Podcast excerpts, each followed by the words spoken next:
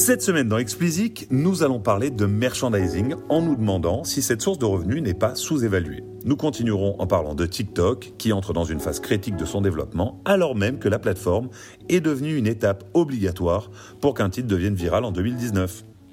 Allez, commençons donc par le merchandising. Inutile de rappeler que nous vivons dans un monde artistique à deux voire trois vitesses. En effet, derrière le titre artiste se cachent des situations diamétralement opposées et regrouper dans la même catégorie une superstar et un artiste DIY conduit souvent à dire des bêtises. Prenons le merchandising, notre sujet du jour. Vous reconnaîtrez qu'entre Rihanna qui gère sa marque Fendi en association avec LVMH et épaulée par sa team chez Rock Nation, et un artiste DIY qui vend t-shirts, mugs et CD à la sortie de ses concerts, il y a deux situations incomparables. D'une part, une superstar qui, forte de son influence et de son immense base fan, est devenue une business partner de choix pour une multinationale comme LVMH, et de l'autre côté, un artiste qui cherche à vivre de sa musique et pour qui la vente de merchandising permet de joindre souvent difficilement, les deux bouts. Le fossé existant peut donc paraître décourageant pour la majorité des artistes puisqu'il est aisé de conclure qu'à moins d'arriver au niveau de Rihanna, votre activité sera toujours plus ou moins du bricolage, ne permettant pas une réelle diversification de vos revenus. Par ailleurs, ces dernières années, nous en avions longuement parlé ici dans un épisode précédent, le merchandising a été utilisé comme prétexte pour vendre des bundles et ainsi gonfler les chiffres de vente d'un album à sa sortie. De nombreux artistes ont utilisé le merchandising à cet effet, et si vous n'avez plus les exemples en tête, allez réécouter l'épisode L'album est mort. La tendance serait en train de s'inverser. Quelques opérations récentes viennent donner de la crédibilité à des stratégies merchandising bien plus ambitieuses. Bring Me the Horizon a sorti une série de t-shirts personnalisés en fonction de vos titres préférés du groupe.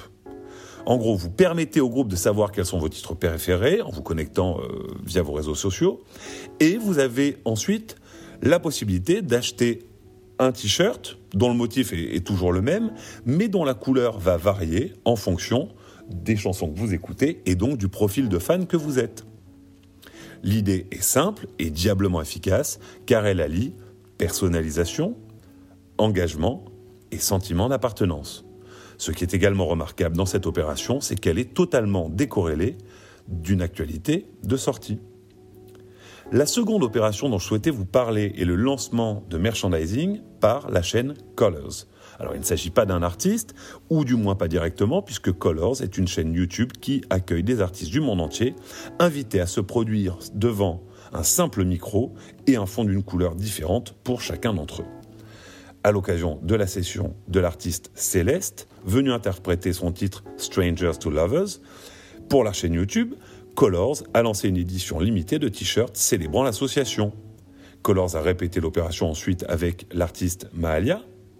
Et le t-shirt reprenait la même charte dans les deux cas, un logo Colors, à l'avant accompagné du nom de l'artiste et de la date de la performance et un imprimé dans le dos.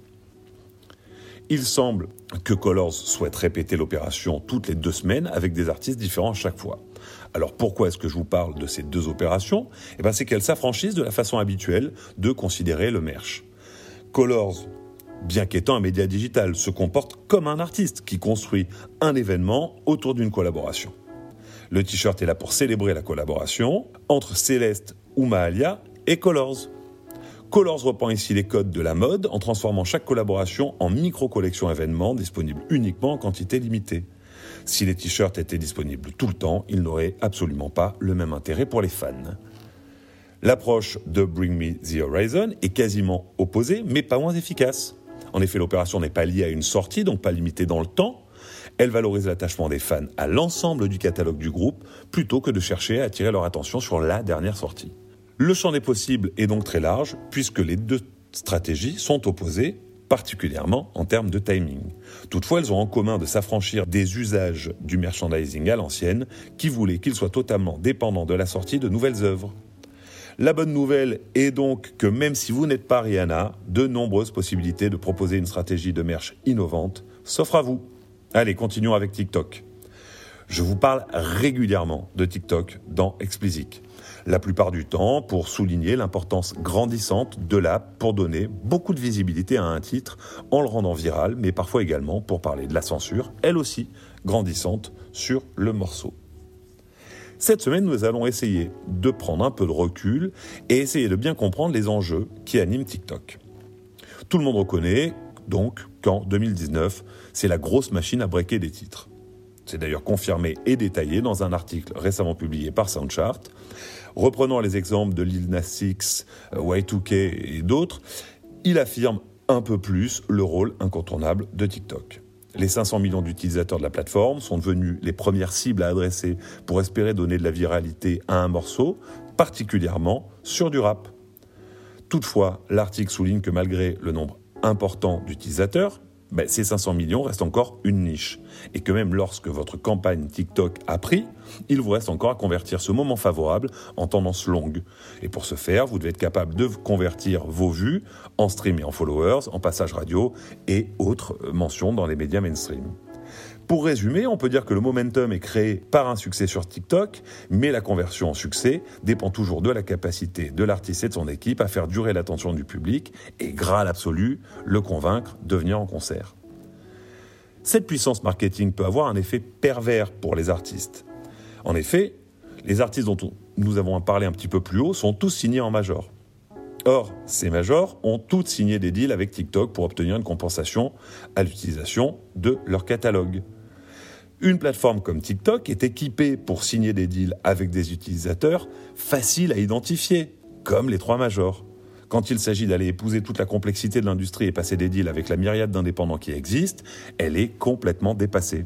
Du coup, ne pouvant pas ou mais nous pouvant pas maîtriser pardon, ou maîtrisant mal le contenu utilisé sur sa plateforme, TikTok se retrouve à exploiter sans accord certains titres. Ainsi, beaucoup d'éditeurs indépendants ont commencé à se crisper. Certains ont écrit au Congrès américain pour lui demander d'ouvrir une enquête. La question qui va se poser est de savoir comment réagir vis-à-vis de cette société qui n'est pas dans l'illégalité totale puisqu'elle possède des accords de licence pour la plupart des œuvres qu'elle exploite, mais n'est pas complètement clean non plus puisque beaucoup des petits acteurs qui se trouvent sur la plateforme sont floués. Par ailleurs, TikTok ayant prouvé sa capacité à générer indirectement des revenus non négligeables, les créateurs lésés auront-ils intérêt à entrer en guerre avec TikTok?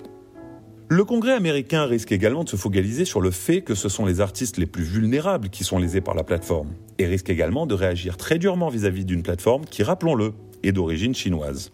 Cette petite couche de complexité diplomatique vient s'ajouter au millefeuille qui était déjà lui-même assez complexe. J'espère que vous appréciez Explicit. Si c'est le cas, parlez-en autour de vous. Je suis friand de vos avis et vos commentaires. Vos feedbacks sont le meilleur moyen pour faire progresser Explicit et arriver à en faire la ressource la plus utile possible pour faire avancer vos projets. Pour me soutenir, donnez-moi 5 étoiles sur Apple et abonnez-vous où que vous soyez.